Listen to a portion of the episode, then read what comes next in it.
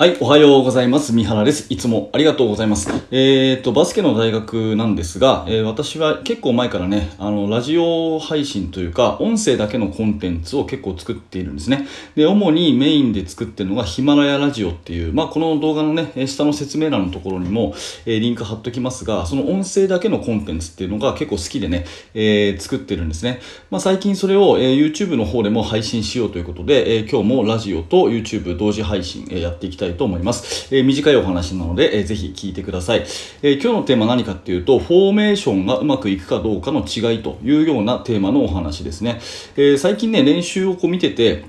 まあ、ある一つのオフェンスシステムをこう教えるじゃないですか。5人でこういう風に動くとうまくいくよって教えるとしますよね。えーで、ある5人はすごくうまくいくんだけど、えーもう5人は全く全然点数にならないみたいなことが、まあ、結構あって、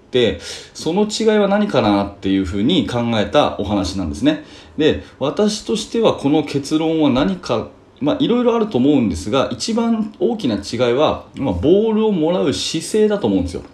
うん、例えばね、えー右にパスをしたら、えーこっちに走ってくださいとかね、えーここでスクリーンかけましょうとか、まあそういうのをコーチはこう教えるわけじゃないですか。で、その時にその動きの通りにこうプレイヤーはまずやろうとしますよね。慣れてないから。まあそれは最初それでいいんですが、だんだん動きそのものを理解して全体をこう理解したら、やっぱりね、攻撃的な姿勢でボールをもらうっていう、次はそこを強調しないといけないんですね。私がよく練習中生徒に言うのは、もうボールをもらう気持ちが、まあ、俺にボールよこせと、うん、俺がシュートするから俺にボールよこせっていうつもりで、えーボールをもらうつもりで動きなさいっていう話はよくします。特にねセンタープレーヤーインサイドのプレーヤーなんかは、まあ、これこれこう動いてこう動いてっていう風にしてポスト周りをまあぐるぐる動いたりスクリーンしたりするんですが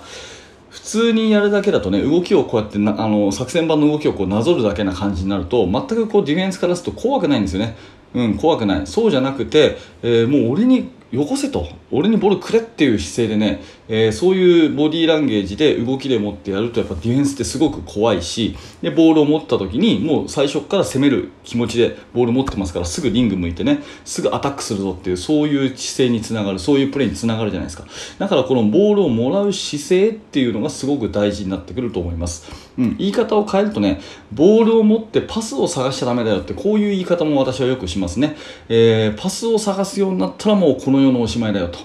いうような言い方もしますけどボール持ったら次にどこパスするんだっけなっていう風になるとディフェンスからするとあこいつ全然攻めてこないなっていう風になってあの非常に楽じゃないですか。そうじゃなくてもう一瞬たりとも気が抜けないっていうような攻めをしたいわけですよね。だからボールをもらう姿勢姿勢が俺にボールよこせと俺がボールシュートするからというようなつもりでボールを受けてで決してパスを探さないと。あの全体の組織的な動きというのは全体像はあるんだけどもそれにとらわれすぎないでボールをもらう時に俺によこせというようなつもりでうんえー常に攻撃的にプレーするっていうことを、まあ、やっぱり大事だなってことを最近の練習を見ていて私は思いました。なのでね、えー皆さんのヒントになればと思ってお話をしています。はい、ありがとうございます。えーこんな感じでですね、えーラジオ配信、音声コンテンツの方は、なるべく短く、えーコンパクトな、えお話をしていきたいと思います。あの、メイン講義の方はね、えもうちょっと長く、それから動画の、あの、スライドとかね、えコートの図を使いながら、えもうちょっと詳しくお話をしていますので、えそちらの方も楽しみにしてみてください。はい、えーご清聴ありがとうございました。えそれではまた。